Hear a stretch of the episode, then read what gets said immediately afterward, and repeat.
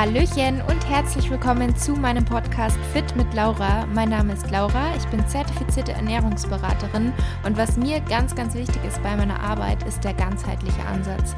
Dass man einfach nicht nur isoliert gewisse Themenbereiche sieht, sondern dass man es als großes Ganzes sieht, wie uns Ernährung beeinflusst, wie uns Sport beeinflusst, wie wichtig auch das Mindset ist und der richtige Umgang mit Stress bzw. das Vermeiden mit Stress und wie sich all diese Faktoren auf unsere Gesundheit auswirken, auch auf, das, auf unsere Hormone, auf das Hormongleichgewicht. Auch das ist ein Thema, was ich persönlich ähm, was mich persönlich betroffen hat und weshalb ich mich auch da sehr, sehr viel mit auseinandersetze. Und für weiteren Content neben diesen Podcast-Folgen hier folgt mir auch sehr, sehr gerne bei Instagram. Dort findet ihr mich unter fit-laura. Und bevor es gleich losgeht mit der heutigen Episode, ich würde mich riesig freuen, wenn du dir eine Minute Zeit nehmen möchtest und mir bei Apple Podcasts eine Bewertung hinterlassen möchtest für meinen Podcast. Lass auch gerne einen Kommentar da, auch da freue ich mich immer total, die durchzulesen und das würde mich und meinen Podcast einfach total unterstützen. Von daher schon mal vielen, vielen Dank vorab. Hallöchen und willkommen zur neuen Podcast-Episode. Schön, dass du wieder dabei bist. In der heutigen Episode habe ich einen Gast wieder bei mir und zwar den Dr. Thomas Peter. Thomas ist Facharzt für Allgemeinmedizin und beschäftigt sich zudem aber auch mit Ansätzen wie der traditionellen chinesischen Medizin, Infusionstherapien, der orthomolekularen Medizin und auch weiteren. Und wir haben in der heutigen Episode über das Thema Stress gesprochen, wie Stress unsere Gesundheit beeinflussen kann, über Nebennieren Nierenschwäche, die Schilddrüse, die Pille, generell Hormone. Also es ist ein sehr, sehr spannendes Gespräch mal wieder geworden und ich wünsche euch jetzt ganz viel Spaß damit.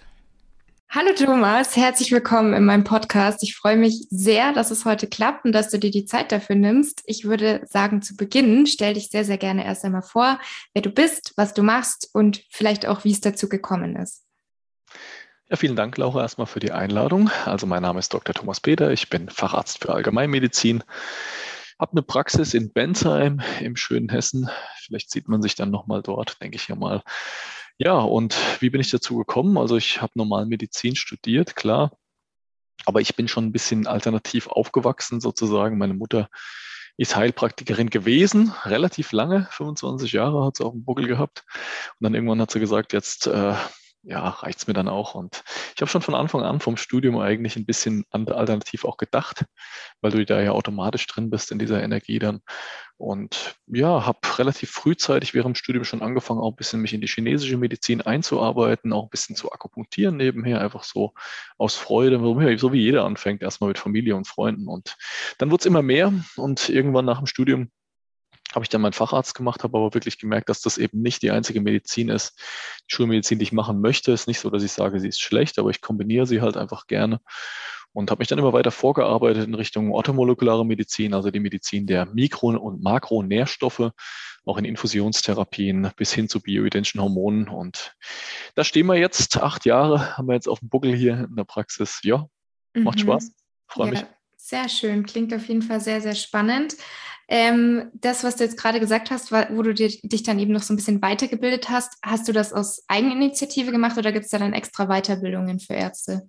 Also wir hatten tatsächlich noch das Glück, dass es bei uns im Studium zwei Kurse tatsächlich gab. Das ist inzwischen sehr dürftig geworden, das Angebot, mhm. leider, muss man sagen. Aber wir hatten noch das Glück, dass es so war. Wir hatten einen Osteopathie-Kurs mhm. mit angeboten und einen TCM-Akupunkturkurs. Ah, das war bei uns der Standard. Und über den Kurs bin ich ja dann im Endeffekt auch nach China gekommen. Ich habe ja das letzte Semester vom Studium ein, ein Semester sozusagen Pause gemacht und bin dafür drei Monate nach China gegangen, nach Peking, also ins offizielle Ausbildungszentrum Akupunktur, was es dort gibt. Das ist mitten in Peking.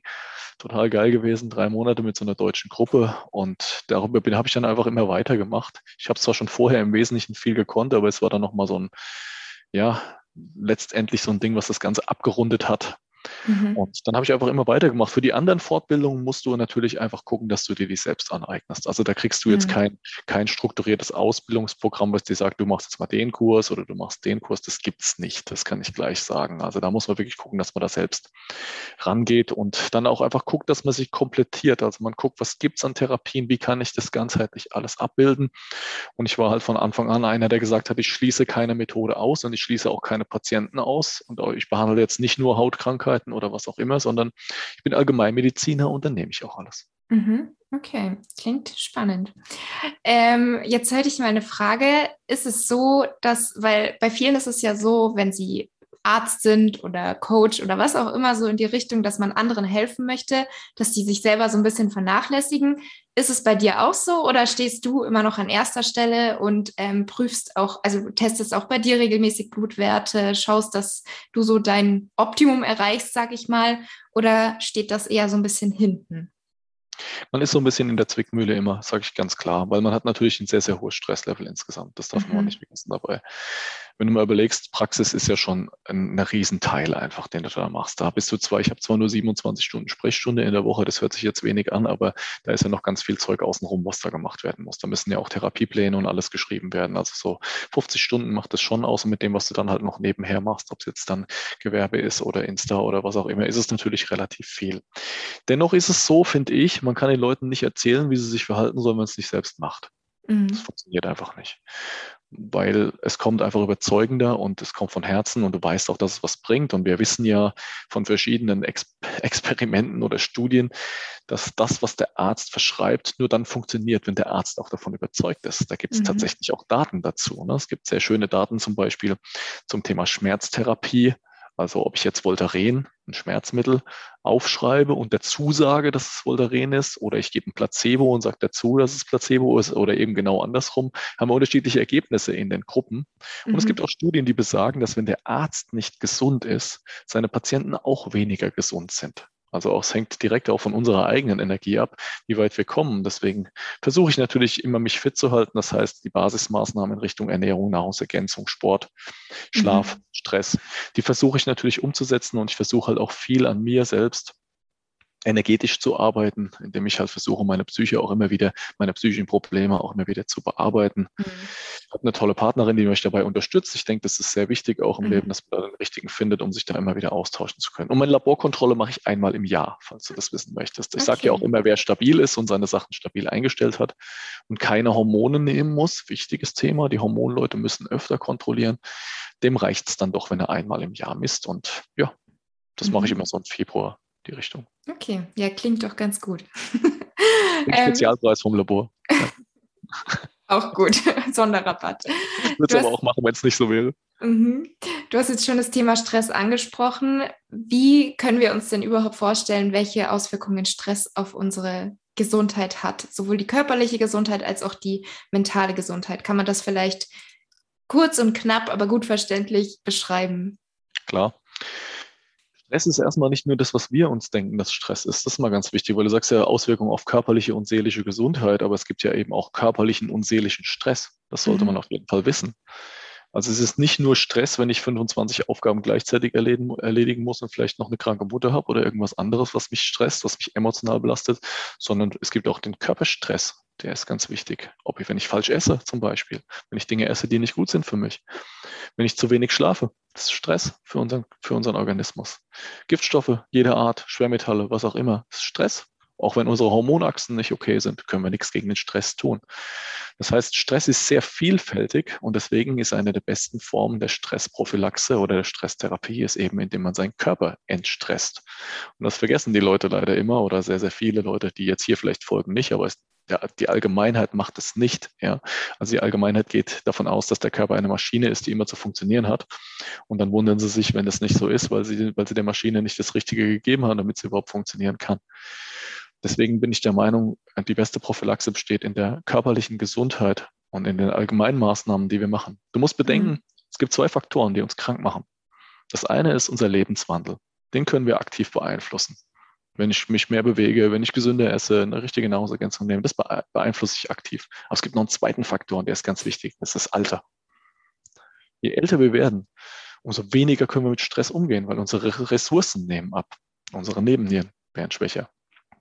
Das heißt, das Alter, je älter ich werde, umso mehr muss ich gucken, dass mein Lebenswandel in Ordnung ist.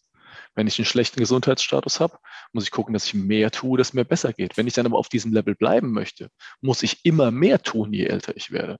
Das haben die Leute einfach falsch verstanden und die denken, die machen Maßnahmen mal kurz, dann ist wieder alles in Ordnung. So ist es eben nicht. Die beste Prophylaxe gegen Stress ist dauerhaft für körperliche Gesundheit zu sorgen. Das ist meine mhm. ganz klare Einstellung. Und dann kann man auch auf diesem Boden der körperlichen Gesundheit natürlich an seiner Psyche auch vermehrt arbeiten, denn der Körper ist ja das Substrat für die Seele. Das heißt, mhm. die Energie, die wir hier, die wir hier im Körper bilden, die können wir benutzen, um uns auch geistig zu transformieren. Mhm. Du hast jetzt die Nebenniere schon angesprochen. Was genau ist denn die Nebenniere? Welche Aufgaben hat sie? Und dann gibt es ja auch das Thema Nebennierenschwäche, worüber man immer häufiger was hört. Was genau ist das? Hm. Nebennieren sind zwei Organe, die eigentlich am Oberpol der Niere liegen. Also sie liegen praktisch wie so ein Hut auf der Niere drauf. Deswegen müssten eigentlich Aufennieren heißen, heißen aber seltsamerweise Nebennieren. Keine Ahnung warum. Ja, die Nebennieren, das kann man eigentlich beschreiben mit dem, was die chinesische Medizin die Essenz genannt hat. Die Chinesen haben gesagt, wenn du geboren wirst, dann hast du eine gewisse Grundenergie, wie so ein Sparkonto. Von dem kannst du immer wieder zehren, wenn es dir schlecht geht oder wenn du zu viel Energie verbrauchst. Das nennen sie Essenz. Mhm. Jing heißt das in der chinesischen Medizin. J-I-N-G. Und diese Essenz, die wird repräsentiert von unseren Nebennieren. Das heißt, unsere Nebennieren sind unsere Sparorgane, unser Sparkonto. Wenn ich zu viel Energie verbrauche, dann muss ich immer wieder ans Sparkonto ran. Genauso andersrum ist es natürlich auch sehr schwierig, das wissen ja auch viele, das Sparkonto wieder voll zu bekommen. Damit ich das Sparkonto voll bekomme, muss ich jeden Tag ein bisschen mehr Energie erwirtschaften, als ich verbrauche. Da ist doch schon immer die Frage, ist das tatsächlich so? Wenn ich dann am Abend doch nochmal was falsch mache und vielleicht auch eine Stunde zu lange aufbleibt, habe ich dann tatsächlich wieder Energie gewonnen oder nicht? Mhm. Die Nebennieren bestehen aus zwei Zonen anatomisch gesehen. Das ist einmal die sogenannte Nebennierenrinde, also das, was außenrum ist, und das Nebennierenmark, das, was innen drin ist. Und da werden unterschiedliche Hormone produziert. In der Nebennierenrinde sind das vor allem die Hormone, die uns bei Stress ruhig bleiben lassen. Cortisol, DHEA und so weiter. Das sind alles Hormone, die einfach nur verhindern, dass bei Stress die Wut oben rausgeht. Ich fasse das mal kurz so zusammen. Ja, Cortisol zum Beispiel hat sehr schöne schützende Effekte auf unseren Körper. Es nimmt ja Entzündungen raus.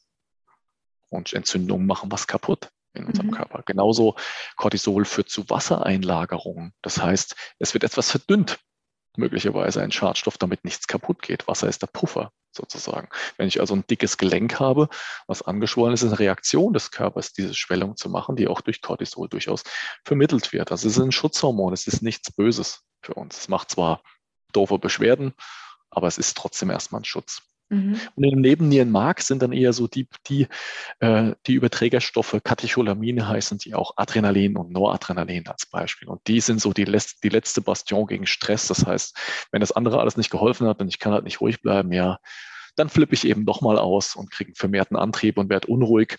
Aber Hauptsache, ich kann mich noch befreien. Ne? Wenn ich vom mhm. Tiger wegrennen muss, dann ist es schon erstmal cool, wenn ich gut Cortisol habe, dass ich ruhig bleibe und eben auch noch in Ruhe denken kann, was ich machen will. Aber wenn der Tiger dann näher kommt und ich merke, dass das nicht funktioniert, ruhig zu bleiben, dann wäre es halt auch sinnvoll, die Beine in die Hand zu nehmen und dementsprechend ähm, produziere ich dann vermehrt Noradrenalin und Adrenalin und hau dann eben ab. Also es sind so wie eine, wie eine Art Stufenstressresistenz, was der Körper sich da gebaut hat, von außen nach innen.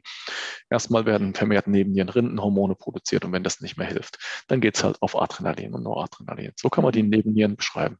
Mhm.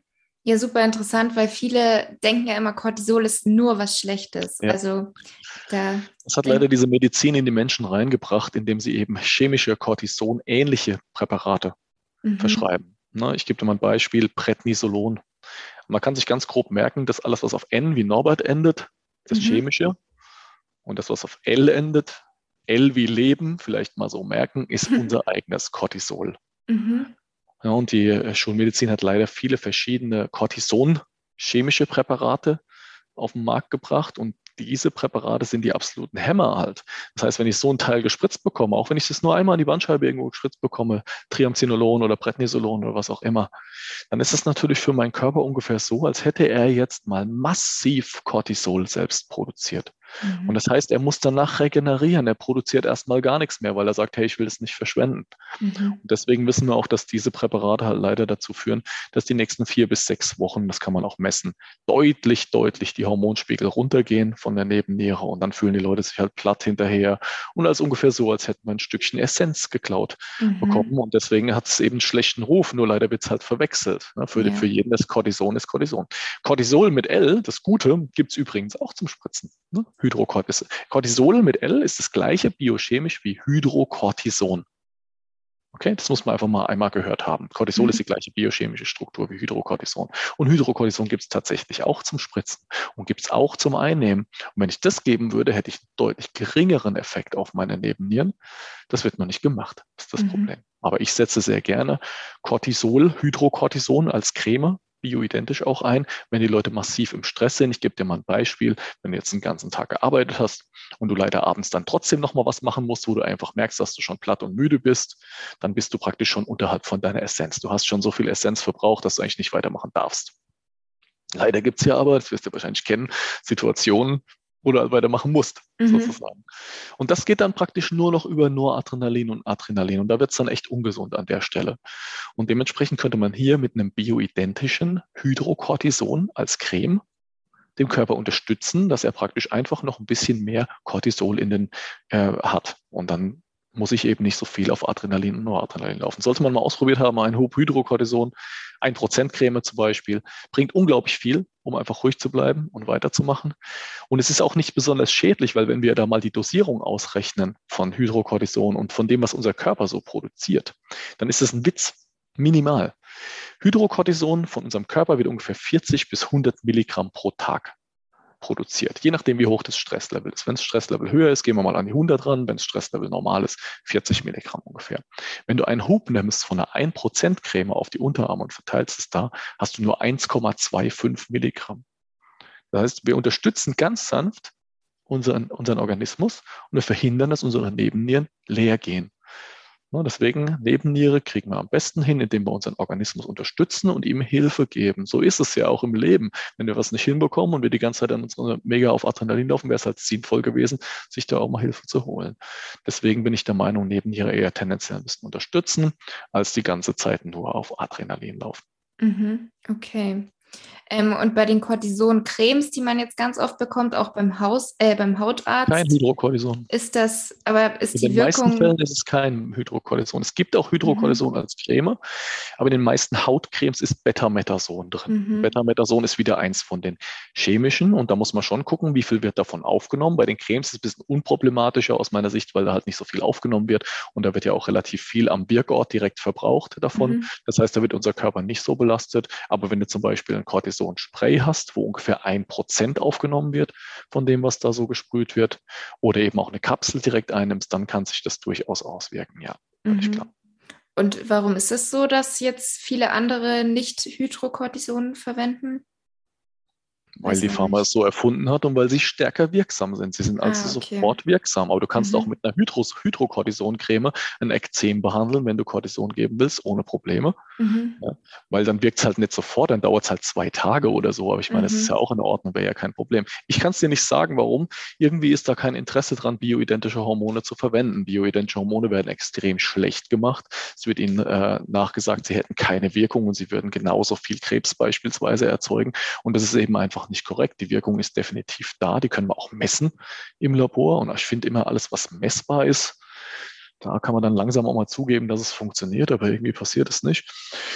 Und in der Krebsförderung wissen wir bei bioidentischen Hormonen, dass es weniger ist insgesamt. Es ist nicht null, das muss man wissen dabei. Man kann das aber dann überprüfen, zum Beispiel bei Progesteroncreme, wie das verstoffwechselt wird und ob das ein Problem ist oder nicht. Das kann man inzwischen alles messen. Und ich bin mir relativ sicher, dass die Pharma das gute Zeug schon längst verboten hätte, mhm. wenn es denn wirklich so schlimm wäre, wie es immer mhm. nachgesagt bekommt. Mhm. Okay. Aber warum die das nicht einsetzen, du, das kann ich dir nicht beantworten. Weil du es auch gar nicht lernst im Studium. Also du kommst ja damit gar nicht in Berührung. Mhm. Das ist ja das große Problem. Es ist ja, wie überall die Information zählt halt. Wann kriege ich denn die richtige Information? Und was mache ich damit? Und die Information, die ich zum Beispiel zum Thema Hormone bekommen habe, die habe ich von einer Patientin bekommen.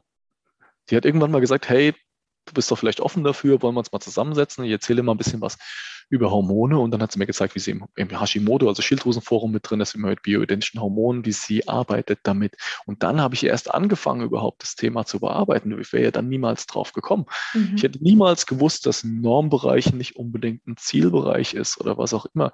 Deswegen, wir werden ja immer, ich lege da ja auch immer ein ganz gutes Wort für meine Kollegen ein. Das weißt du, ich bin zwar oft auf Patientenseite, aber ich bin nicht nur auf Patientenseite. Also ich verteidige auch Ärzte, weil ich einfach weiß, wie schwierig das ist, an diese Informationen ranzukommen. Und dann wirst du halt manchmal auch nicht ganz zurecht fertig gemacht oder dir wird nachgesagt, dass du nicht offen bist. Du musst überlegen, du kriegst sechs Jahre im Studium in dein Hirn reingedrückt. Normbereich ist ausreichend, fertig. Mhm. bioidentische Hormone brauchst du nicht. Du hast Präparate, Medizin, Medizin. Du hast 50 Prozent aller Examensfragen sind Pharma. Mhm. Und weißt du, wie viel Umweltmedizin und Zahnmedizin sind? Zwei Fragen von 300. Mhm. Also weniger als ein Prozent. Jetzt wirst du dich doch nicht hinsetzen und wirst zehn Bücher lernen für zwei Fragen. Ja. Ja, klar. da muss man, man auch einfach ein bisschen das. effektiv mal denken ja. und du hast extrem viel zu lernen und dann lernst du halt nur die anderen Sachen. Und mhm. wie willst du jetzt jemals, wenn du da nicht mit in Berührung kommst und nicht selbst offen bist für das, was die Leute dir sagen, ja, wie willst du da jemals drauf kommen? Und das ist ein Punkt, den ich bemängel bei den Kollegen, ist die Offenheit, die einfach fehlt. Mhm. Ne, wenn der Patient, der Patient hat ja Besseres zu tun, also würde ich jetzt mal schätzen, als sich drei Stunden in die Praxis zu setzen, ins Wartezimmer und dann reinzugehen und zu sagen, ich habe die und die Beschwerden, du sagst, nee, stimmt nicht. Also ich denke, der, der, der warum, soll, warum soll der hingehen und soll sich das ausdenken? Mhm. Warum soll einer wie, wie du in die Praxis gehen und denkt sich was aus? Ich denke, dein Zeitplan ist relativ begrenzt. Warum sollst du das tun? Also er hat ja schon einen Grund, warum der dann eben da ist. Das heißt, man kann ja darauf eingehen, auf diesen Grund. Und wenn man dann selbst der Meinung ist, nee, stimmt nicht, nachdem man das geprüft hat, dann ist ja alles okay. Dann muss, kann man zu ihm ja sagen, hey, passen Sie auf, ich verstehe Ihre Beschwerden, ich glaube Ihnen auch Ihre Beschwerden, aber ich kann es persönlich jetzt nicht nachvollziehen, weil ich es anders gelernt habe. Da wäre doch kein, kein Patient der Welt jetzt irgendwie enttäuscht. Mhm. Aber halt zu sagen, nee, wir nehmen die Werte nicht ab, weil sie nicht nötig sind, ja. das ist halt, hm, weiß nicht. Ja. Das ist halt nicht die richtige Variante wahrscheinlich ja. und es zeigt auch nicht unbedingt äh, eine große geistige Entwicklung. Mhm. Ja. Ähm, Thema Nebenniere, dann gibt es ja wie gesagt noch die Nebennierenschwäche. Was, also wie können wir uns das vorstellen? Ist, dann, ist es dann so, dass ein Stück von der Essenz fehlt und wie genau kann man das jetzt feststellen? Also durch welche Untersuchungen oder welche Werte? Mhm. Okay. Es gibt eine sehr schöne Homepage, wenn du da auch mal reingucken willst, die heißt DR für Dr. Lahm, L-A-M. Mhm. Ne? Dr. Lahm ist ein amerikanischer Arzt, der sich mit dem Thema der Nebennierenschwäche, Adrenal Fatigue heißt es auf Englisch, sehr stark beschäftigt hat. Mhm. In der Schulmedizin ist die Diagnose einer Nebennierenschwäche nicht anerkannt. Das will ich nochmal dazu sagen. Da gibt es mhm. nur, alles funktioniert oder gar nichts mehr funktioniert, nämlich den sogenannten Morbus Addison. Das ist eine Erkrankung, bei der die komplette Nebennierenachse ausgefallen ist, wo eigentlich gar kein Hormon mehr produziert wird, kein Cortisol, DHA und so weiter. Also wirklich auf null, fast null runter mhm. ist. Ja, dennoch gibt es im Diagnosenkalender, das ist das Geniale, von der, von der EBM, von der Evidence-Based Medicine, muss ich eine Diagnose eintippen. Die haben ja alle Nummern und Bezeichnungen. Und da gibt es eine Diagnose, die heißt adrenale Dysfunktion. Also die gibt es doch im Diagnosenkalender. Nur bei Versicherungen und so brauchst du damit gar nicht anfangen. Keine Chance, damit irgendwie durchzukommen. Oder auch bei klassischen Schulmedizinern kommst du damit eben nicht an. Nur ist es natürlich nicht so in unserem Organismus, dass wir was haben, was 100 Prozent funktioniert. Da funktioniert es auch immer 0 Prozent. Ja, das kann schon sein bei einer Autoimmunentzündung wie beim Morbus Addison, aber es, in der Regel ist es ja doch so, dass die Funktionen ja schon vorher gestört sind. Ich hatte mal eine Patientin, die hat immer über entsprechende Symptome geklagt. Ich kannte das aber damals noch nicht, die Nebennierenschwäche. Und auf einmal hat sie einen Morbus Addison gehabt. Dann hat sie jeder anerkannt, hat sie gesagt, hey, endlich findet mal jemand was. Ja, toll. Jetzt musst du trotzdem dein Leben lang die Nebennierenhormone dann ersetzen. Und da ist immer die Frage, mhm. ob es so ein sinnvolles Vorgehen ist. Mhm. Wie können wir es diagnostizieren? Relativ einfach über Laborwerte, über Blutnüchtern morgens. Man sollte das Blut in dem Fall bis spätestens 9 Uhr abgenommen haben, weil wir wissen, dass die Hormonwerte relativ flott schon runtergehen am Tag. Cortisol zum Beispiel wird ab 4 Uhr morgens produziert am meisten und ist bis 9 Uhr oder 9.30 Uhr schon fast auf die Hälfte runter. Das heißt, wenn wir den, wir wollen ja den Höchststand messen, wir wollen ja wissen, was ist dein Körper in der Lage zu produzieren. Deswegen sollten wir schon um 7.30 Uhr oder 8 Uhr im Idealfall das mhm. Labor messen. Je früher, umso besser. Mhm. Und ich bevorzuge die Messung aus dem Blut. Gibt es aber auch ein paar andere Diagnostikmöglichkeiten, vor allem auch Speichel. Ich bin kein Fan von Speicheluntersuchungen, da mache ich keinen Hehl draus, weil ich einfach weiß, dass Speicheluntersuchungen extrem schwanken und äh, Speichel auch ein Speicher für Hormone ist. Mhm. Das heißt, mhm. ich will ja nicht im Speicher messen, ich will ja wissen, wie ist die Versorgung in jeder Zelle des mhm. Körpers. Deswegen nehme ich da eine Blutdiagnostik. Und dann nimmt man eben verschiedene Hormonwerte ab. Und je nachdem, wie diese Hormonwerte sich konfigurieren, kann man dann sagen, du bist neben Nierenschwäche Stadium 1, 2, 3 oder 4. Wenn du da noch auch drauf eingehen willst, können wir die gerne auch nochmal einzeln rausklamüseln, kann, ist kein Problem. Der erste Hormonwert, der runtergeht, ist das DHEA. Mhm. DHEA ist, wie es ausgeschrieben heißt, ist jetzt erstmal vollkommen Wurst, viel mhm. zu kompliziert. Äh, DHEA ist unser Anti-Aging-Hormon sozusagen. Es gibt unser, viele sagen, man kann das biologische Alter daran messen, natürlich nicht nur an einem Hormon. Es ist klar, aber es gibt schon durchaus eine Aussage darüber, wie erschöpft die Nebenniere ist. Und wenn das DHEA einen bestimmten Grenzwert unterschreitet, dann spricht man davon Nebennierenschwäche Stadium 1.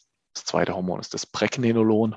Pregnenolon ist unser eigentliches Hormon der Knochen. Ne, Nebennierenschwäche und Osteoporose zum Beispiel gehen sehr, sehr oft zusammen einher. Wenn Pregnenolon dann auch unter einem bestimmten Wert ist, sprechen wir vom Stadium 2. Das dritte ist das Cortisol. Cortisol steigt erstmal an am Anfang. Ne? Der Körper ist schon in der Lage, gegen Stress erstmal mehr zu bilden und dagegen vorzugehen. Und dann im Verlauf fällt es runter. Und wenn auch das Cortisol unter einem bestimmten Grenzbereich ist, sprechen wir vom Stadium 3 der Nebennierenschwäche. Mhm. Der Alarm zum Beispiel kategorisiert nur drei Stadien der Nebennierenschwäche. Ich würde aber ganz gerne noch eins hinzufügen, nämlich auch den Adrenalinmangel. Der Körper hat ja noch die Möglichkeit, wenn die Nebennierenrinde nicht mehr funktioniert, dann über das Adrenalin zu reagieren und da einfach mehr zu bilden. Und wenn das auch nicht mehr geht, dann sprechen wir vom Stadium 4. Aber Adrenalin kann ich in dem Fall nur im Sammelurin messen, mhm. im 24-Stunden-Sammelurin ist die einzige Methode, die wirklich eine gute Aussagekraft hat aus meiner Sicht. Und wenn mhm. das auch unten ist, dann kann der Körper sich gar nicht mehr zur Wehr setzen und es wäre dann ein klassisches Burnout. Okay. Das wären so die Stadien, wie man sie messen kann und dementsprechend kann man sie natürlich dann auch behandeln. Mhm.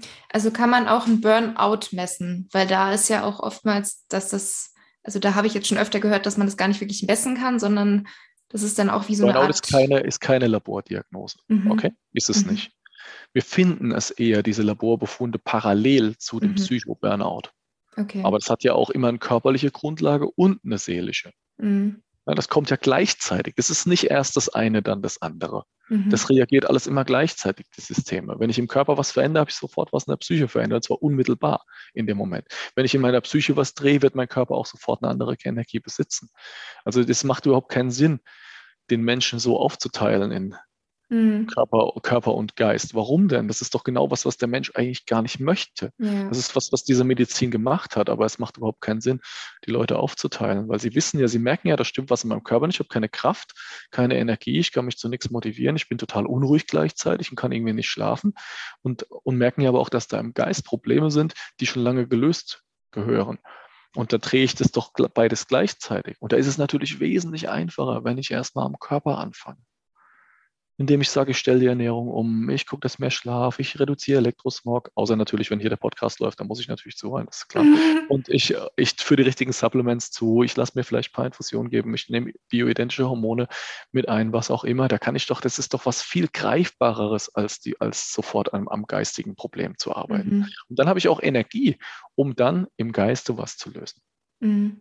Das ist der bessere Ablauf. Natürlich, klar, wenn die Leute sowieso schon am Geist gut arbeiten, ne, deswegen arbeite ich auch zum Beispiel sehr gerne mit Menschen zusammen, wie eben dir oder mit anderen, die einfach selbst wissen, wo ihre Probleme sind und versuchen, die parallel zu bearbeiten, weil ich dann diese Baustelle gar nicht bearbeiten muss. Mhm. Was wir relativ oft sehen, leider in der klinischen Praxis, sind Menschen, denen du eine Maßnahme schilderst, bessere Ernährung als Beispiel, die machen das ein bisschen und dann kommen sie irgendwann an so einen Punkt, wo es ihnen besser geht, aber sie müssen was in der Psyche drehen, sie müssen ein Problem lösen und machen das oft nicht.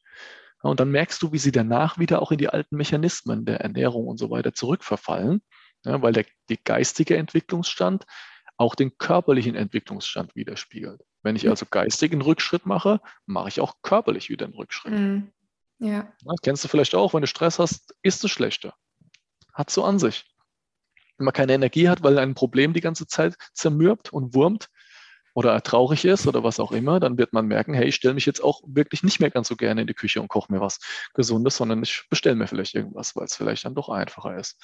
Das heißt, wenn ihr merkt, dass ihr an so einen bestimmten Punkt kommt, wo ihr wieder Tendenz dazu habt, auch körperlich in ein altes Muster zu verfallen, dann ist es ganz oft so ein Punkt, wo eben doch im Geist mal was gedreht gehört. Mhm. Ja, das ist immer das, wo man sich fragt, warum wenn man schon eh Stress hat oder wenn es einem eh schon nicht so gut geht, warum dann die Ernährung auch dementsprechend schlecht ist, weil eigentlich wäre ja vom logischen her es besser, wenn man dann wenigstens dem Körper die richtigen Nährstoffe zuführt. Aber ganz oft ist es dann eben, wie du gesagt weil hast. Weil du dann deine ganze Energie in der, in dem, im Geist bündelst. Du, mhm. du verschiebst deine Energie vom Körper in den Geist. Mhm. Und du musst dieses Problem dann lösen. Und du benutzt ja deine Energie dann auch, um das Problem zu lösen. Ja, es gibt lösungsorientierte Menschen oder problemorientierte Menschen. Die einen schaffen Probleme, die anderen lösen mhm. Probleme.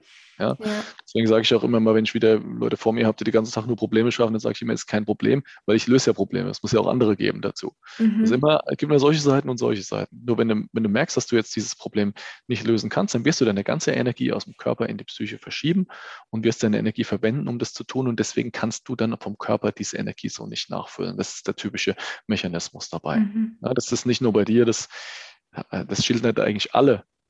Je mehr Stress sie, wenn sie ein ungelöstes Problem haben, dann leidet darunter in der Regel der Lebenswandel. Mhm. Super schwierig, dann einfach auch da die Disziplin zu halten. Und es darf dann auch so sein, es sollte nur nicht zu lange sein. Ja, man sollte die Probleme dann nicht zu lange vor sich herschieben, weil dann wird es halt auch irgendwann wieder ungesund.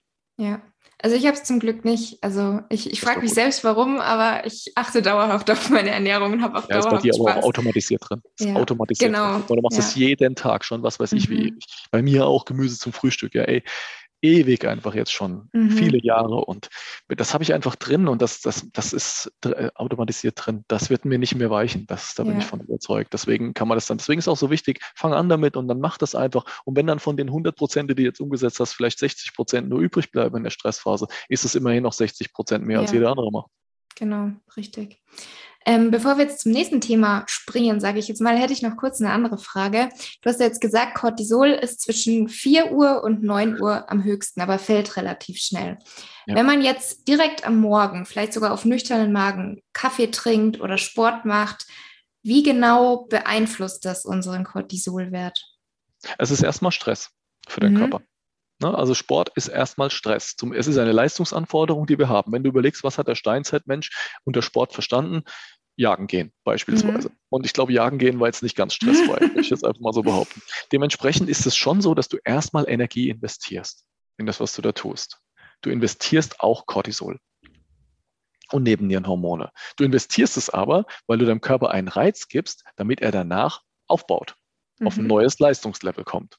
Und je besser dein Leistungslevel ist, da, umso besser ist halt deine Stressverarbeitung. Beim Gehirn mhm. ist es ja ganz genauso, als wenn ich einen Vortrag annehme vor 300 Leuten. Ja, ich mache jetzt irgendwie Insta-Live seit ewigen Zeiten, alle zwei Wochen, ja, beim ersten Mal mega Stress gespürt, jetzt inzwischen geht's mhm. merke ich, nicht, merke ich nicht mehr viel. Also das ist ja, wir, wir machen das ja, damit wir ein neues Leistungslevel dann auch erreichen. Du musst nur gucken, dass du halt in den Phasen investierst, wo du diese Energie auch besitzt. Also wenn du sowieso gerade schon in der Phase drin bist, wo auch viel von der Psyche gearbeitet wird du merkst, dass deine Nebenniere sowieso schon angekratzt ist und vielleicht die Werte das auch widerspiegeln, dann solltest du eben gucken, dass du den Reiz vielleicht ein bisschen geringer setzt am Morgen. Dass du einfach sagst, ich mache nicht so viel, ich mache einen kleinen Reiz, mache vielleicht nicht jeden Morgen und einfach so, dass du auch merkst, du bist nicht erschöpft hinterher. Wenn du merkst, du bist erschöpft hinterher, so richtig, wo es auch tagelang nachhält, dann ist es, glaube ich, nicht mehr gesund mhm. an der Stelle. Ja. Koffein ist genau das Gleiche im Endeffekt. Koffein ist auch ein Reiz, ne? auch ein Entgiftungsreiz, Phase 1 in der Leber. Und da werden ja auch Gifte freigesetzt. Deswegen sollte ich gucken, dass ich da auch versuche, in solchen Phasen vielleicht ein bisschen einfach runterzufahren damit. Mhm. Aber es hängt immer ganz davon ab, wo du dich gerade befindest. Ja. Du merkst, ich bin gut drauf, ich habe gerade Urlaub gehabt, ich komme gerade zurück, ich habe voll Bock, dann kannst du auch morgens Gas geben, wenn deine Nebennieren wieder erholt sind. Mhm. Okay, also kommt immer ganz auf die. Sport ist immer ein Investment von, du hast viele Sportler, ich weiß, deswegen erkläre ich es mal kurz, du hast ein Investment im Sport von Nebennierenhormon und von Schilddrüsenhormon. Mhm. Beides. Yin und Yang. Nebenniere ist Yin, Ruheenergie, Schilddrüse ist Yang, Aktivitätsenergie. Du investierst beides beim Sport, weil du gehst in eine Aktivität rein und gleichzeitig kostet es dich Ruhe. Also von daher, es wird beides vermehrt verbraucht. Mhm. Wenn du also in beiden Achsen ein Problem hast, musst du schon gucken, dass du das zu einem Zeitpunkt machst, wo du sagst, ich kann das auch tun, damit ich und ich bin hinterher nicht total platt. Mhm. Ja, sehr spannend. Und du weißt ja jetzt auch, wie man, wie man richtig Sport macht, aber die meisten haben jetzt nicht unbedingt diese oder viele Menschen haben jetzt nicht unbedingt diese äh, diese Fähigkeit, das selbst einzuschätzen und auch die richtigen Übungen zu machen. Und da gibt es dann schon welche, die einfach in der kompletten Nebennierenschwäche einfach mal sagen, ich mache jetzt mal keine Ahnung, morgens äh, gehe ich mal anderthalb Stunden joggen, was die gar nicht können und machen sich dann die Gelenke kaputt und übersäuern mhm. und alles Mögliche. Und da wollen wir natürlich dann nicht hin. Also man muss das schon mit Anleitung machen. Deswegen für alle, für alle Zuhörer immer, wenn man mit dem Sport, wenn man da nicht so viel, nicht so fit ist, selbst drin, auch wirklich einen Personal Coach holen dazu und sich da auch anleiten lassen, sich Trainingspläne schreiben lassen. Also ich mache das nur, ich mache so zweimal in der Woche, kann man ganz grob sagen. Ich mache aber zwischendrin auch extrem viel Gehirnsport, würde ich jetzt mal behaupten. Ich mache zweimal, ich mache zweimal in der Woche, einmal mit dem Personal Trainer, eine Stunde Und da geben wir schon Gas auch und dann mache ich noch einmal irgendwas zum Ausgleich, ob es jetzt Joggen ist oder irgendwas anderes. Mhm. Und das mhm. ist jetzt für mich vom, Ener weil vom Energielevel ist es einfach so, dass ich schon immer an der Grenze bin von der Leistung. Für mich ist das so ausreichend. Für mich mhm. ist es okay. Ich mach, kann keine viermal die Woche Krafttraining machen, weil alleine das mich schon unter Termindruck setzen würde. Mhm. Ja, das geht dann schon nicht. Immer noch irgendwie Kinder und alles, das ist dann einfach zu viel. Ich denke, da sollte jeder so seinen Rhythmus finden. Genau. Und den habe ich jetzt im Moment, habe ich den ganz gut gefunden. Und da so muss halt jeder ein bisschen wissen, was er tut. Ja, ich denke, das sollte man halt auch einfach so für sich akzeptieren. Wenn es nicht in den Alltag passt, ist es so, weil viele vergleichen sich dann halt mit den Influencern auf Instagram, wo aber viele es halt einfach beruflich machen, dass sie täglich einmal oder vielleicht sogar zweimal trainieren gehen können. Und das ist halt dann oftmals nicht möglich, wenn man. Das ja auch nicht immer komplett machen. Das sind ja auch nur genau. Ausschnitte, was du siehst. Das kommt ja auch ja. noch mit dazu. Ja, genau. Also man weiß auch nicht, ob es dann tatsächlich so ist, aber da sollte man sich einfach definitiv nicht vergleichen. Du hast jetzt schon angesprochen mit Yin und Yang die Schilddrüse. Das wäre jetzt mein nächstes Thema, die Schilddrüse. Welche Funktion erfüllt sie in unserem Körper? Sie ist ja sehr, sehr mhm. wichtig, aber warum? Wir haben ja gerade gesagt, die Nebennieren sind so ein bisschen die Ruheenergie, die uns ein bisschen runterfahren und nicht ausflippen lassen und schlafen lassen und alles Mögliche. Und bei der Schilddrüse ist genau das Gegenteil. Ne? Jeder, der mal ein Schilddrüsenhormon aus Versehen überdosiert hat, der weiß genau, was da passiert. Überaktivität. Ne? Ich bin hibbelig, ich bin unruhig, ich schwitze, mein Herz klopft oder rast. Also ich fühle mich einfach extremst angestachelt. Mhm. Und äh, wenn du jetzt mal überlegst, wenn du, wenn wir sagen, dass die Problematik aus der Nebenniere kommt, also ich habe Dauer, eine Art Dauerstress, wo ich die ganze Zeit meine Ruhehormone investiere, gibt es da aber auch eine Verbindung zur Schilddrüse und das ist das Adrenalin. Das Adrenalin, hatten wir ja vorhin gesagt, wird erst ganz am Ende verbraucht, wenn alle anderen Hormone schon da niederliegen. Ich fasse das mal so zusammen. Und Adrenalin und Schilddrüsenhormone bilden sich aus dem gleichen Grundstoff, nämlich aus einer Aminosäure, die heißt Tyrosin. Ne? Thyroxin, Schilddrüsenhormon, Tyrosin, eine Aminosäure. Das heißt, da hast du schon direkt die Verbindung. Dadurch, dass du die ganze Zeit auf Adrenalin läufst, verbrauchst du dann im Endeffekt auch Schilddrüsenhormone und kommst dann über dieses Problem auch in die Schilddrüsenunterfunktion hinein. Erst ist deine Ruhe dahin, aber du funktionierst irgendwie noch. Du mhm. kannst irgendwie deine Aufgaben noch tun und du gehst auf die Arbeit und solange du noch Druck von außen bekommst und Aufgaben hast, funktionierst du noch weil deine Schilddrüse da noch durchhält. Und irgendwann klappt dann halt auch dieses System ein und dann fühlst du dich einfach nur noch antriebslos und hast keine Energie mehr. Also klassisch wie beim Adrenalinmangel, der ganz oft dann auch mit der Schilddrüsenunterfunktion zusammenkommt. Mhm. Schilddrüse ist ein Organ, was am Hals liegt. Das wissen die meisten noch. Und Schilddrüse ähm, liegt im Bereich vom Ringknorpel am Hals oder auch im Bereich vom Schildknorpel. Deswegen heißt die auch Schilddrüse vom Kehlkopf. Besteht aus zwei Seiten aus zwei Lappen, einem linken und einem rechten Schilddrüsenlappen und einer Engstelle in der Mitte, die das Ganze verbindet, in einem Isthmus. Und in, diesen, in, diesen, äh, in dieser Drüse werden verschiedene Hormone gebildet. Einerseits das Speicherhormon, das ist das L-Tyroxin oder Thyroxin generell. Eselsbrücke für alle da draußen. Jetzt kommt ganz wichtige Eselsbrücke, da ist ein X drin bei Thyroxin. Und ein X hat vier Enden. Deswegen ist es T4, mhm. freies T4. Mhm. Und dann gibt es aber auch noch ein aktives Hormon, was da drin gebildet wird. Das ist das T3 mit drei Jodatomen anstatt mit vier. Und T3 gibt es auch als Präparat zum Einnehmen. Das heißt Tybon. Achtung, da ist ein Y drin, hat drei Enden. Das ist die Eselsbrücke für euch. Ja, und diese beiden Hormone werden im Wesentlichen gebildet, wird noch ein bisschen was anderes gebildet, für uns jetzt aber auch nicht ganz so wichtig im Moment. Und ich sollte halt immer gucken, dass ich genug Speicherhormon habe, also mein Thyroxin im Optimalbereich ist. Auch da gibt es eine schöne Eselsbrücke. Wenn es T4 ist, ist der Zielbereich aus meiner Sicht größer 1,4 und beim T3 ist der Zielbereich größer 3,3. Kann man sich eigentlich ganz gut merken. Mhm. Ja, und diese beiden Hormone müssen ausreichend vorliegen, sonst habe ich eben nicht die Aktivitätsenergie und den Grundstoffwechsel, den ich gerne hätte. Was machen denn Schilddrüsenhormone? Schilddrüsenhormone brauchst du in jeder Zelle.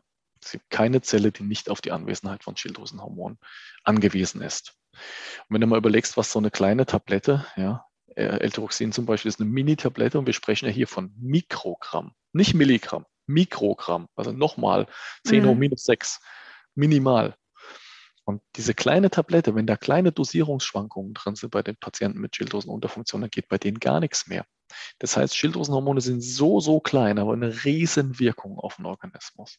Und deswegen können wir auch nicht sagen, dass wir uns hier im Normbereich befinden und deswegen ist alles gut, sondern da müssen wir halt wirklich anfangen. Und das ist halt was, was die Leute auch bei mir in Workshops lernen, eben zu gucken, wo stehe ich, wo ist mein Zielbereich, was habe ich noch für Symptome, was muss ich noch besser einstellen. Ich muss teilweise die Tabletten achteln. Ja, mach mal, dann mach's mal, ist geil, macht richtig Spaß. Deswegen schreibe ich immer, wenn ich hinschreibe, eine Achtel morgens und abends, dann schreibe ich in Klammer hinten dran, ja, Achtel mit einem Smiley, weil er es nicht glaubt. Ja, das ist wirklich ja. ein Achtel gemeint ist. Also Schilddrüsenhormone sind extrem fein zu dosieren und super wichtig und vermitteln uns eben einen Grundstoffwechsel. Das ist das mhm. Haupt. Die gehen in die Zelle und regen die Energiebildung an. Mhm. Wir sagen der Zelle, jetzt aufs Gas treten. Jetzt einfach mal mehr produzieren. Egal, ob du Rohstoff da hast oder nicht, du produzierst jetzt. Ob es das Knochenmark ist, ob es die Leber ist, ob die Nervenzelle, was auch immer, vollkommen Wurst. Alles wird angeregt, mehr Energie zu leisten. Deswegen haben Patienten mit Schilddrüsenunterfunktion ganz oft das Problem, dass sie nicht richtig verarbeiten können. Das heißt, da kommen ein paar Impulse, zum Beispiel der Raum ist relativ laut, viele Handys mit dabei und die Leute unterhalten sich alle. Und dann haben die das Problem, dass die abends haben die zwar diese ganzen Reize aufgenommen, aber die können ja nicht richtig verarbeiten. Mhm. Die fühlen sich dann total verspult und durcheinander und müde und überlastet. Und in der Nacht wachen sie auf. Die Durchschlafstörung ist ganz typisch für die Schilddrüsenunterfunktion. Nicht die Einschlafstörung, aber die Durchschlafstörung. Die wachen auf, weil der Geist versucht, es zu verarbeiten, das Gehirn. Und schafft es nicht, weil zu wenig Schilddrüsenhormon da ist. Mhm. Schilddrüsenhormone werden auch um 4 Uhr morgens am meisten gebildet. Deswegen ja auch die Sinnlosigkeit, ein Schilddrüsenhormon nur am Morgen zu nehmen, weil da habe ich ja am nächsten Morgen am wenigsten. Mhm. Ja, eigentlich theoretisch müsste um vier aufstehen, zu nehmen. Das macht natürlich keiner. Deswegen teile ich die Dosierung von Anfang an auf zwei Dosierungen halt auf, auf morgens mhm. und abends. Aber das wäre nochmal ein eigenes Riesenthema. Also zusammenfassend können wir sagen, die Schilddrüse ist eigentlich unser Yang-Organ, unsere Wärmeenergie, unsere Aktivitätsenergie, die da gebildet wird, der Stoffwechsel jeder Zelle und die Verarbeitung im Nervensystem. Mhm. Und wie können wir jetzt selber unsere Schilddrüsengesundheit, nenne ich es jetzt mal, beeinflussen? Weil man hört ja ganz oft, gerade bei jungen Mädels, dass sie Probleme haben mit Schilddrüsenunterfunktion. Ja, liegt an der Pille. Mhm. Ja, unter anderem auch. Wäre die nächste Frage gewesen. Wie kann ich, schätze mal, ich schätze mal schon, dass 30 Prozent der Schilddrüsenunterfunktionen mindestens, die wir haben, pillebedingt mhm. sind. Das schätze ich einfach mal dadurch, dass wir auch das ganze Zeug ja zusätzlich im Abwasser haben und mhm. eben nicht nur einnehmen, haben wir schon das Problem, dass wir da eine Art Dauerbremse drin haben, weil diese Hormone wirken ja auf unsere Hypophyse, also auf unsere Steuerungszentrale der Hormone im Gehirn. Ne? Die Hypophyse, die ja dann auch die Schilddrüse letztendlich anregt, auch wieder zu wachsen und mehr Hormon zu produzieren. Und das funktioniert eben nicht, weil da eine Dauerstimulation der Hypophyse eben da ist. Wenn du selbst für mehr Schilddrüsengesundheit sorgen möchtest, dann musst du als allererstes mal gucken, dass du der Schilddrüse alles das gibst, was, was sie denn braucht, um mehr Hormone zu produzieren. Die sogenannten Grundstoffe nennen wir die auch. Mhm. Und da gibt es vier verschiedene, die man kennen sollte. Das eine ist Jod? Jod ist das, was da eben in dem T4, also in dem Thyroxin, du erinnerst dich an die Erzbrücke, und in dem Thybon, also in dem T3, mhm. was da dran hängt, dass diese 4 heißt 4 Jodatome. Mhm. 3 heißt 3 Jodatome. Wenn ich also kein Jod zuführe, kann kein Schilddrüsenhormon gebildet werden. Mhm. Jod sollte man mit 150 Mikrogramm zuführen, standardmäßig. Da kann man einfach gucken, ob man über die Ernährung am meisten äh, ausreichend bekommt. Ansonsten muss man das supplementieren. Da ja. hilft nichts. Jodsalz reicht nicht für die Versorgung aus. Das können wir ganz klar sagen auch wenn es immer behauptet wird. Alleine, du hast alleine schon einen Verlust von dem Jod von der Raffinerie bis zum, bis zum Lager, äh, bis zum Verkaufsshop von ungefähr 50 Prozent, weil mhm. das wegdampft. Dann hast du im Jodsalz auch das falsche Jod mit drin. Du brauchst eine Kombination aus zwei Jodsorten, die wir nur in Alge oder Fisch drin haben. Das, da können wir einfach nicht anders, das reicht nicht aus. Also da muss man schon gucken, dass man dann über die Ernährung einfach mal trackt und guckt, komme ich auf die 150 Mikrogramm oder nicht. Wenn ich dann nicht drauf komme, sollte ich auf jeden Fall was supplementieren. Mhm, das heißt, durch, durch Algen oder Fisch oder enthalten noch andere Lebensmittel genug? Es gibt noch andere Lebensmittel, die enthalten, aber da musst du schon lange echt ein bisschen, bisschen länger aufsuchen und da kriegst du auch nicht die Massen auf jeden Fall, dass mhm. das dann eben ausreicht. Ne? Okay. Ne? Also, muss man schon gucken. Also in der Regel sollte man supplementieren. Mhm, ja. Man sollte eine Basisversorgung mit Jod mit 150 Mikrogramm aus dem alten Präparat nehmen. Kelbalge zum Beispiel ist da mhm. ganz gut geeignet. Muss halt aber schwermetallfrei sein und so weiter, mhm. braucht man ein gescheites Präparat. Ja. Zweiter Grundstoff ist Eisen. Ohne Eisen keine Anregung des Enzyms, was zu produzieren. Und da ist natürlich ein ganz, ganz großes Thema. Eisenmangel ist extrem häufig, hat verschiedene Ursachen. Einerseits die Ernährung, aber andererseits vor allem auch entzündliche Aspekte im Darm und in der Leber, die dann eben die, auch die Eisenaufnahme verhindern. Die vermehrte Zufuhr von Milchprodukten in Form von Kalzium ist ein Problem. wird zu viel, wird das Eisen nicht richtig aufgenommen, bis zu zwei Drittel weniger unter Milchprodukten. Das heißt, der Veganer ist immer besser dran als der Vegetarier, das ist ganz klar. Weil Milch ist in keiner der Ernährungsformen mit drin. Du kannst mhm. alle Ernährungsformen, die du hast, ob es jetzt High Carb, Low Carb, Keto, vegan, äh, vegan, dann auch vielleicht Nose to Tail Carnivore, also der alles vom Tier ist, du hast nirgends in diesen Ernährungsformen Milch drin. Die schließen das alle aus.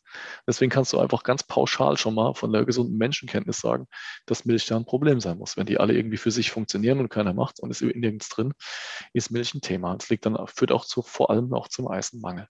Mhm. Und dann haben Frauen natürlich auch vermehrt Regelblutungen und so weiter. Also es ist ganz klar, die Gruppe vor den Wechseljahren, Frauen vor den Wechseljahren sind vom Eisenmangel definitiv mehr betroffen als alle anderen Gruppen. Wir können nicht sagen, dass der Veganer, das war jetzt letztens im Ärzte da drin, wir können nicht sagen, dass der Veganer unbedingt weniger haben muss, wenn er es gescheit abdeckt. Deswegen sagen wir auch nicht vegan, sondern vollwertig pflanzlich. Ja. Finde ich den deutlich besseren Ausdruck als vegan. Vegan kann ich mich auch ernähren von Pommes. Brötchen und Nussmus, also oder Pommes, genau, richtig. Ähm, das ist, macht einfach keinen Sinn. Also deswegen da einfach aufpassen, dass man da aufs Eisen genug mhm. achtet. Der dritte Grundstoff sind Aminosäuren, nämlich Tyrosin, habe ich ja vorhin gesagt, als Grundstoff für die Schilddrüsenhormone. Und da muss man einfach seine Eiweißzufuhr tracken. Im Notfall muss man mit essentiellen Aminosäuren dann noch ein bisschen aufpäppeln. Und das vierte ist das Selen. Selen ist vor allem in Nüssen drin. Zum Beispiel eine Paranuss am Tag deckt den Selenbedarf ab. Allerdings sind die relativ radioaktiv, radioaktivitätsbelastet. Dementsprechend hier auf die Walnüsse umsteigen. Walnüsse mhm. sind von der, von der, Nusssorte wahrscheinlich die besten, weil sie auch gleichzeitig noch Vitamin E mit drin haben, also fettlösliches Vitamin antioxidativ mhm. wirksam, regeneriert Vitamin C und so weiter. Deswegen könnte man da umsteigen. Wer das nicht macht, kann einfach ein Selenpräparat einnehmen, 50 Mikrogramm mhm. pro Tag in Form von Selenomethionin. Sollte da die beste Variante sein. Also wenn du dafür deine Schilddrüsengesundheit sorgen willst, dann wäre die, der Grundstoffaufbau wichtig. Gleichzeitig aus meiner Sicht nicht zu vernachlässigen ist, dass du Hormone aus deinem Trinkwasser rausfilterst. Und das geht tatsächlich nur mit Umkehrosmose. Das ist mhm. das Problem dabei. Alles andere wird die Hormonrückstände, die sind so klein, die Steroidhormone des Körpers, die da auch von Pille etc., die sind so klein, die kriegen wir nicht komplett raus. Und die kriegen wir wirklich tatsächlich nur mit Umkehrosmoseanlagen raus. Selbst Filterkaraften, die einen einfachen Aktivkohleblock zum Beispiel drin haben, kriegen das nicht aus, äh, ausreichend raus. Die mhm. Umkehrosmose ist so fein, dass sie wirklich nur das reine Wassermolekül am Ende entstehen lässt. Und dann hinterher natürlich mineralisieren, das ist klar, aber vorher erstmal ein sauberes Wasser erzeugen. Und wenn wir deswegen sage ich Umkehrosmose, wo ich bin, egal wo ich bin, ich habe überall Umkehrosmose, was ob es auf der Arbeit ist, ob es zu Hause ist, ich habe überall Anlagen installiert, weil mir das nie passieren kann, dass ich dann mal ein schlechtes Wasser trinke. Ich bin mir sehr sicher, dass das zur Gesundheit beiträgt, lebenslang ein solches Wasser zu, zu trinken. Mal ganz davon abgesehen, dass es extrem Umweltressourcen schont weil du produzierst zwar mhm. etwas mehr Abwasser, du hast ungefähr die doppelte Menge an Abwasser, die du produzierst, aber trotzdem musst du keine Kästen mehr schleppen, du musst keine Fabrik wird beauftragt, es ist deutlich günstiger auf Dauer, du hast die bessere Wasserqualität, du verhinderst Krankheiten. Das also, ist dann eben nicht so ein Filter, den man nur unten an den ja. Hahn steckt, sondern das ist eine richtige Anlage, die man installieren muss.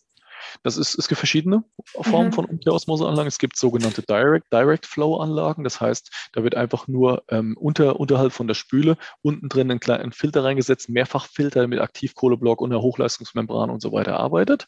Aber da haben wir das Problem bei den Direct Flow Anlagen, da kommt das Wasser extrem langsam aus dem Hahn raus. Mhm. Ja, da brauchst du für so einen Liter eine Minute, anderthalb, so die Richtung. Mhm. Und das ist dann, wenn du dann irgendwie viele Leute da hast, ist das schon ein bisschen nervig. Du müsstest dir das praktisch dann in Glasflaschen abfüllen jedes Mal. Und mhm. da ist immer die mhm. Frage, ob man das macht. Ich weiß aus Erfahrung, dass man dann auf einer Party etc. eben das nicht mehr macht, sondern dann das normale Wasser nimmt. Mhm. Das nervt einen auf Dauer. Und dann gibt es noch Umkehrosmoseanlagen, die einen Tank haben ein 10-Liter-Tank zum Beispiel, das mhm. reicht ganz locker und die füllen diesen Tank ungefähr, die füllen ungefähr so vier bis fünf Liter pro Stunde nach, meistens sogar ein bisschen schneller und es reicht für den normalen Vier-Mann-Haushalt ganz locker auf, auch aus, auch mit einem 5-Liter-Kanister ist es absolut ausreichend. Man muss nur bei dem Tank aufpassen und bei der Anlage aufpassen, da gibt es billige und gute und man muss ein bisschen vorsichtig sein, dass man da keine Verkeimung drin hat. Deswegen braucht, muss es auf jeden Fall alles mit antibakterieller Wirkung sein, da müssen Aquastops vermehrt versehen werden, damit die Anlage nicht ausläuft und, und, und. Und dann ist man bei einer guten Anlage, sage ich mal so, bei 1500 Euro ungefähr, mhm. die man einmal bezahlt und ja. dann muss man es halt noch einbauen. Das ist klar, das kann nicht jedermann einbauen, das sage ich gleich dazu. Also es geht zwar irgendwie von der Anleitung, geht es schon, aber wenn ich die jetzt selbst einbauen müsste, dann ähm, mhm. würde ich zwei Wochen Arbeitszeit verlieren, weil ich einfach sowas absolut nicht kann. Mhm. Und dementsprechend ist das schwierig für mich. Da muss man noch zweimal im Jahr ungefähr den Filter und die Membran muss man einmal alle zwei Jahre wechseln. Das ist mhm. so ganz grob und so ein Filterwechsel kostet ungefähr so 90 Euro. Da hat man noch 180 Euro Kosten pro Jahr.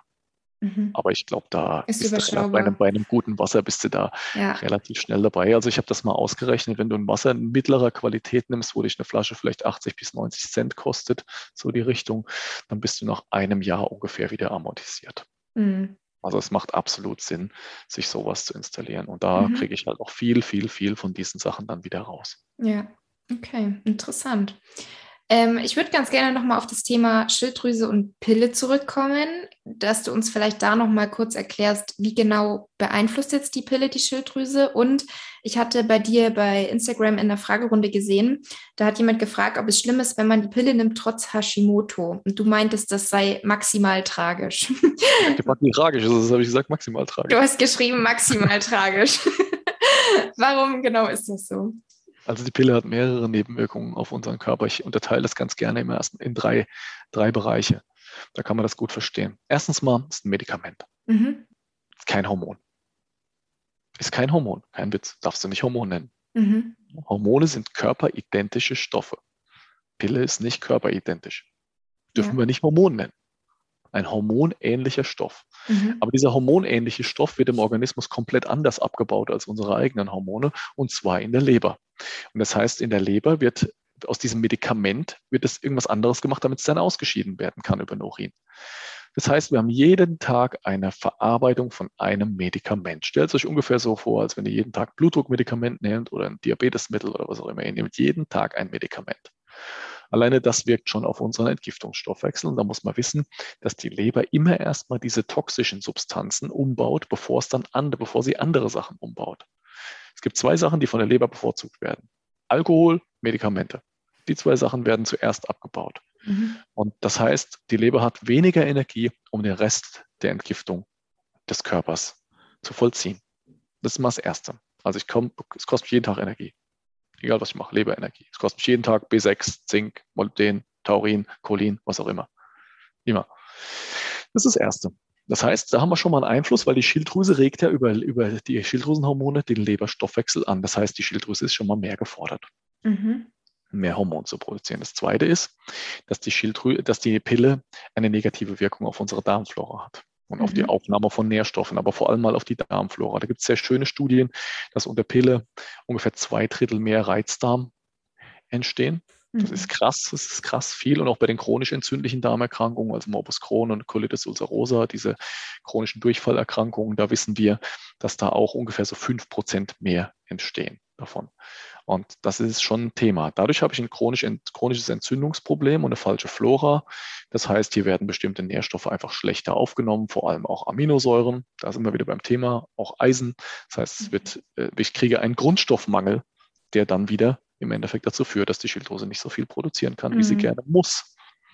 Und der dritte Effekt ist eben der direkte Effekt auf die Hypophyse, auf unsere Hormonsteuerung im Gehirn, die praktisch irgendwann mal merkt, hey, da sind total viele Hormone die ganze Zeit im System, da brauche ich ja keine zu produzieren.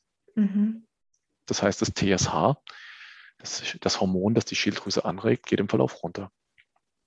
Und dadurch wird die Schilddrüse kleiner.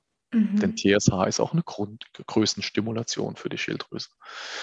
Und wenn die kleiner wird, ja, dann kannst du dir vorstellen, was passiert. Es sind mehrere Effekte, die sich halt doch auch summieren. Auf der einen Seite brauche ich mehr Schilddrüsenhormone, auf der anderen Seite kriege ich weniger Grundstoffe und auf der anderen Seite kriege ich weniger Anregung durch die Hypophyse. Und da dauert es eben nicht wirklich lange, bis da was passiert. Da kannst du teilweise zugucken im Ultraschall, wie die innerhalb von wenigen Jahren deutlich kleiner wird.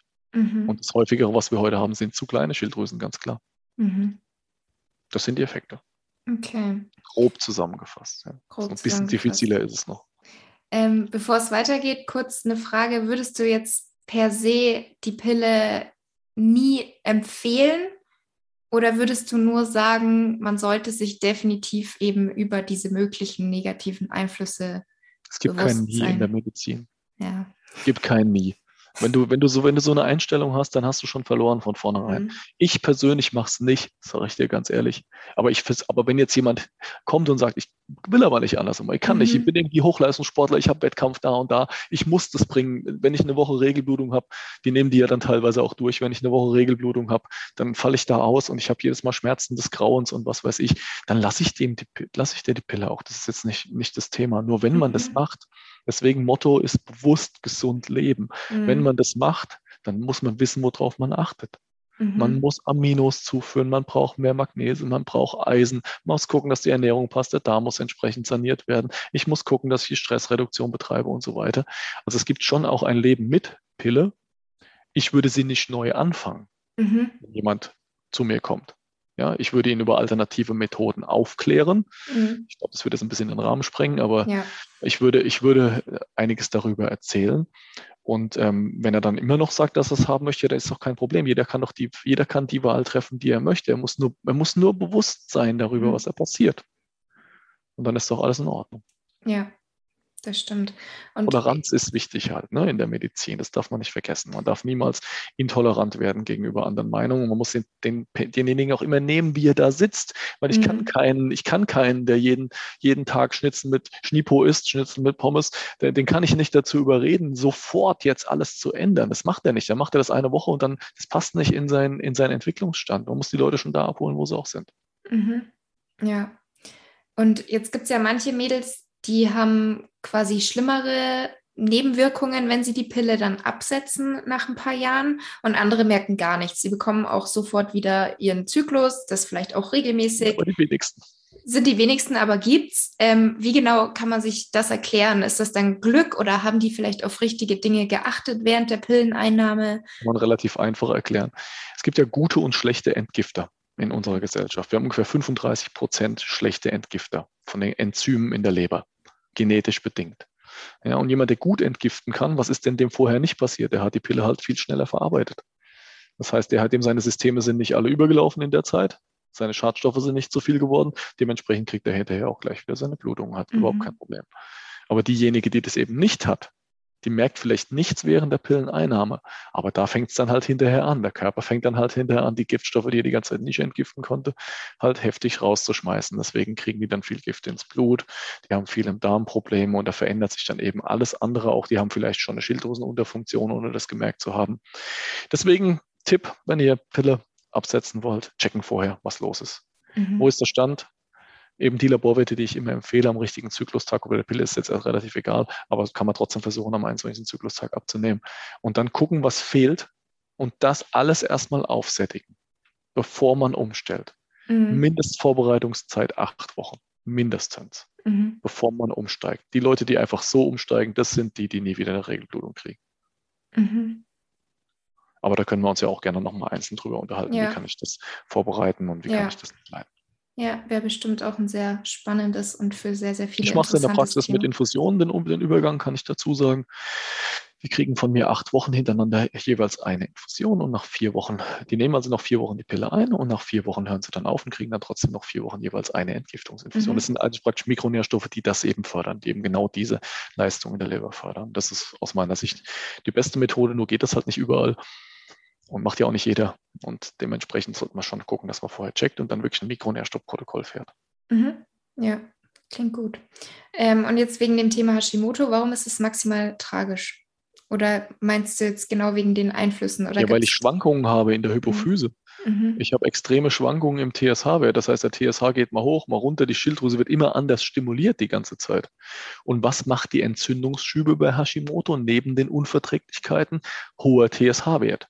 Das wissen wir. Je niedriger der TSH-Wert ist, umso weniger Entzündungsschübe haben wir, weil TSH ja genau das anregt, das System. Und wenn ich jetzt da Pille nehme, dann habe ich während, während der Einnahme 21 Tage, geht, geht der TSH-Wert runter und wenn ich es absetze, geht der TSH-Wert hoch und dann kann ich ja jederzeit einen Hashimoto-Schub verursachen. Mhm. Ja, spannend. Deswegen ist es maximal, also aus meiner Sicht maximal mhm. tragisch. Ja. ähm, du hast ja jetzt auch schon das Ich sehe schon, du liest meine Stories. Sehr gut. Ja, du hast ja jetzt auch schon das Thema Darm kurz angesprochen. Ähm, ich denke, auch da kann man sicherlich nochmal eine weitere oder viele, viele weitere Episoden machen. Aber vielleicht können wir da nochmal ganz kurz drüber sprechen.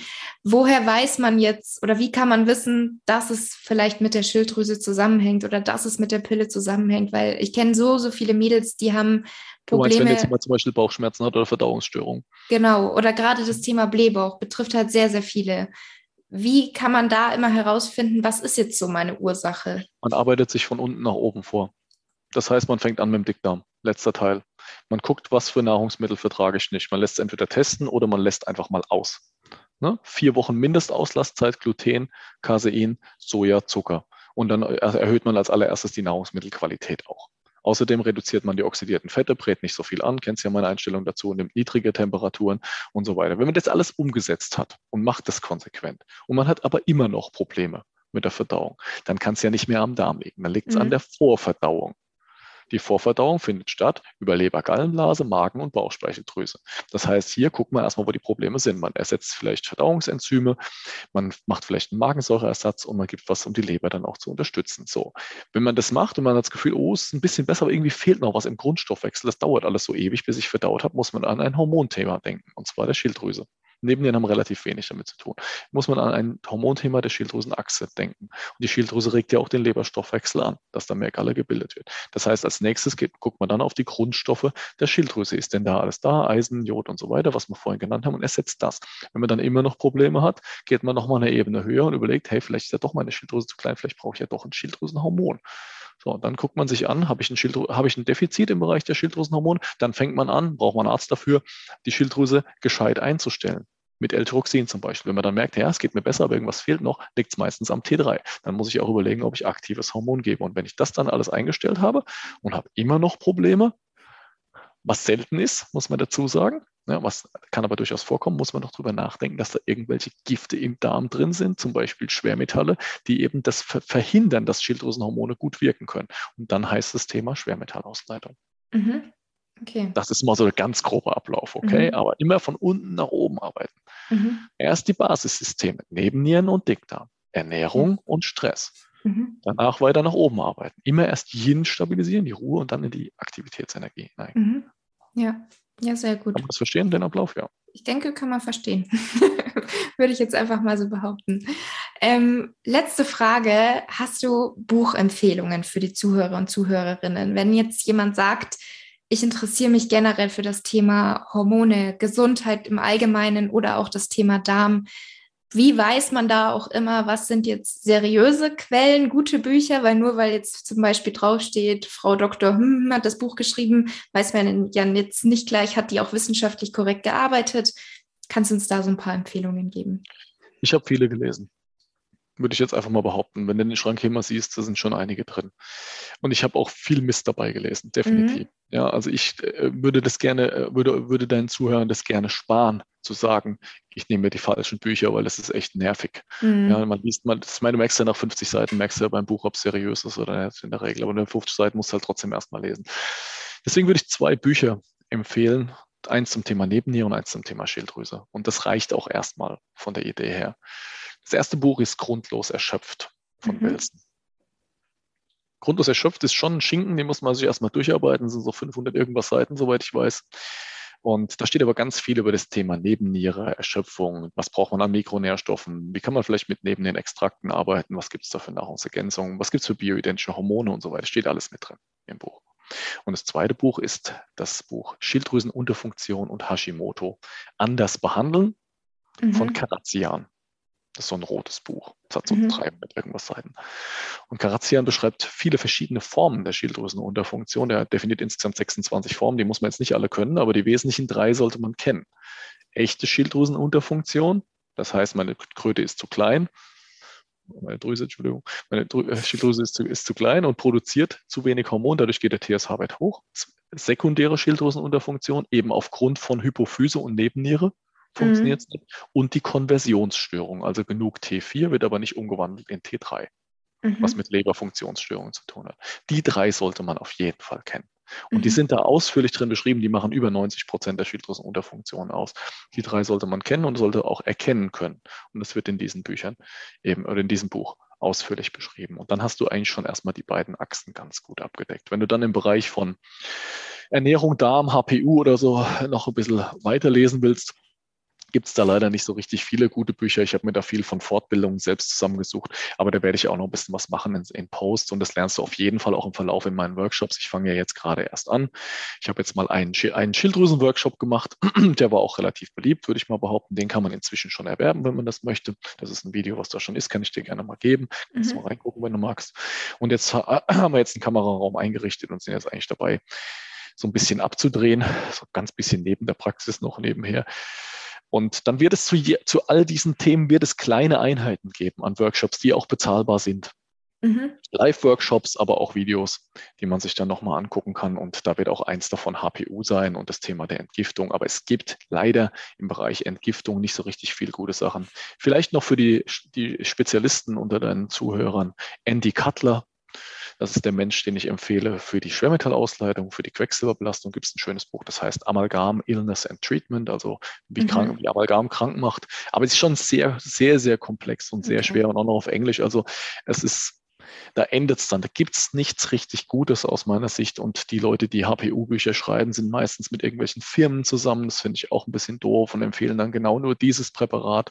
Aber es geht uns ja um das Verständnis der verschiedenen einzelnen Mikronährstoffe und was sie so tun im Körper. Und da gibt es leider aus meiner Sicht nichts Gutes aktuell. Mhm. Okay, alles klar. Und wo informierst du, sich, du dich selber dann und wie oft kannst du dir oder nimmst du dir die Zeit, um dich da selber weiterzubilden? Jede Woche. Okay. Mache ich dauernd, mache ich dauernd. Ich bin eigentlich die ganze Zeit nur am Dauerfortbilden. Wenn mir ein Patient was sagt, was ich nicht kenne, ich schreibe es mhm. mir auf, ich habe eine To-Do-Liste, ich schreibe es mir auf, ich lese es nach, immer.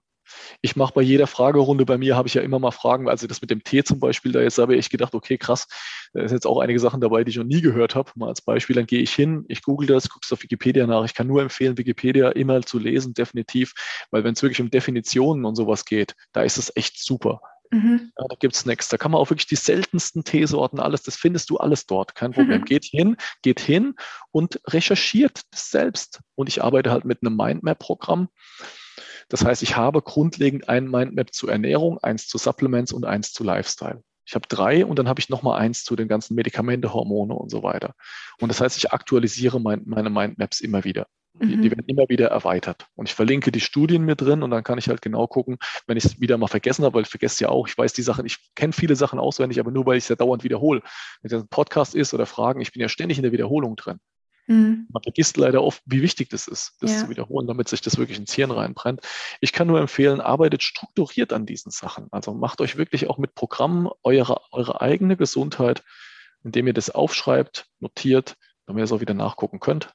Man muss nicht alles wissen, man muss nur wissen, wo es steht. Ne? Ja. Klassischer Spruch. Ja. Und so arbeite ich eben und ich gucke alles nach. Ich lese immer wieder. Ich bin jetzt zum Beispiel gerade mit, mit äh, an einem Immunkonzept dran. Ich habe mir ein Dunkelfeldmikroskop jetzt nochmal gekauft. Das ist so eine klassische heilpraktische Methode, uralt. Guckst dir das Blut, die Blutzellen an, wie sie schwimmen und wie gut die verformbar sind und sowas. Ich arbeite an einem Immunkonzept, weil ich dann einfach sehe, dass die Leute große Probleme haben mit den chronischen Virusbelastungen, Pfeifer, Gürtelrosen, was auch immer, diese ganzen Nervenschmerzen haben ganz viel damit zu tun aus meiner Sicht, Kopfschmerzen, Migräne.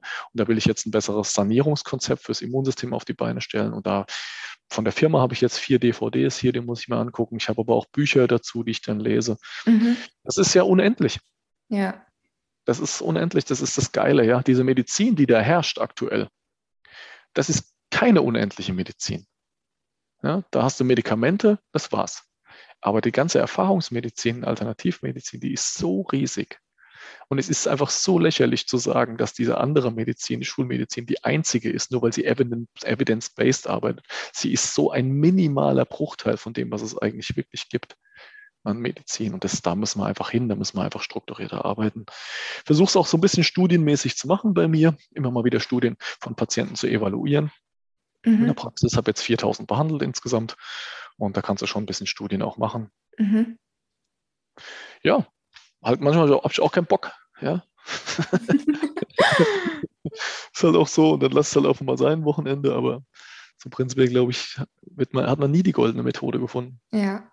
Ja, und ich glaube, es ist einfach wichtig, dass man selber halt dazu bereit ist, immer wieder weiter zu lernen, offen zu sein, und musst du ja als Arzt automatisch. Ja. Wenn du den nicht hinkriegst, der da vor dir sitzt, was musst du ja. machen? Kannst, mhm. willst du ihn ja nicht heimschicken. willst du ja trotzdem irgendwie versuchen hinzukriegen. Mhm. Also ich habe zumindest diese Motivation, das hinzukriegen. Ja. ja, sehr gut. Okay, dann abschließend, Thomas, erstmal vielen, vielen Dank für diese tolle Episode, deine Zeit und dein ganzes Wissen und die Tipps. Ähm, wo kann man dich denn finden? Meinst du Praxis oder was? Oder? Das, also online, wenn man einfach schauen will, was machst du ähm, oder vielleicht auch deine Workshops und natürlich Praxis. Aber ich glaube, dass du da aktuell ja keine neuen Patienten. Also in der Praxis kann ich jetzt keine Leute nehmen. Ich suche noch Ärzte im Moment gerade mhm. auch zu anstellen oder auch als Partner. Da bin ich immer mal am gucken, aber da habe ich jetzt einfach halt einen richtigen gefunden. Ja. Da geht nichts im Moment, das kann ich gleich sagen. Wir haben jetzt 180 Leute auf der Warteliste, da geht, ist keine Chance jetzt gerade, die müssen wir erstmal abarbeiten jetzt. Und ähm, ja, auf Instagram könnt ihr mich natürlich finden, Dr. Thomas Peter mit Punkt zwischendrin, dr.thomaspeter und Verlinke ich in der Beschreibung. Gerne nochmal verlinken. Dann natürlich auch Next Vital, die Insta-Lives. Die könnt ihr euch immer gerne mal angucken. Ja, heute Abend haben wir jetzt das erste Mal, habe ich ja heute angekündigt. Sprechstunde, der Live-Talk, Viertelstunde. Ja, ja mache ich, mach ich, eben einfach ab und zu mal. Ja. Und demnächst dann auch hoffentlich vielleicht noch mit einer eigenen Web- oder auch App-Applikation mhm. zum Thema Laborwerte, aber das wird noch ein bisschen dauern. Da sind wir gerade dran im Moment. Ja, ja sowas aber ist immer nicht so einfach, gell? Nicht so mhm. einfach, nicht so schnell. ja, da müssen so ein paar Verknüpfungen geschrieben werden, mhm. so ein ganz paar. Mhm. Dauert noch ein bisschen, aber ich bin gut dabei, denke ich. Und ich hoffe, dass da was ganz Großes demnächst kommt, was okay. dann auch wirklich jedermann verwenden kann. Ja, spannend. Ja, Kollegen in München wären gut. Kollegen in München. also hiermit genau. Stellenausschreibung ist raus. Einfach Menschen, die offen sind dafür, auch mal mhm. Infusionen und so anzuhängen, das wäre kein ja. Thema. Und mhm. das wäre echt, das wäre echt top. In München ist wirklich ein bisschen Ebbe. Ne? Sonst haben wir ja wirklich in vielen Bereichen haben wir ja irgendwie Leute, die wir kennen, aber mhm. in München nicht. Okay, ja, vielleicht hören wir hier so ein paar Münchner zu und sind zufällig Ärzte und sind noch auf der Suche. Können auch okay. Heilpraktiker sein, mal davon abgesehen, genau. Okay. Ja, gut, dann wie gesagt, vielen, vielen Dank und jetzt noch einen wunderschönen Sonntag. ja, vielen Dank, dass ich da sein durfte. Schöne Zeit euch und wir hören uns. Bis dann. Ciao. Ciao.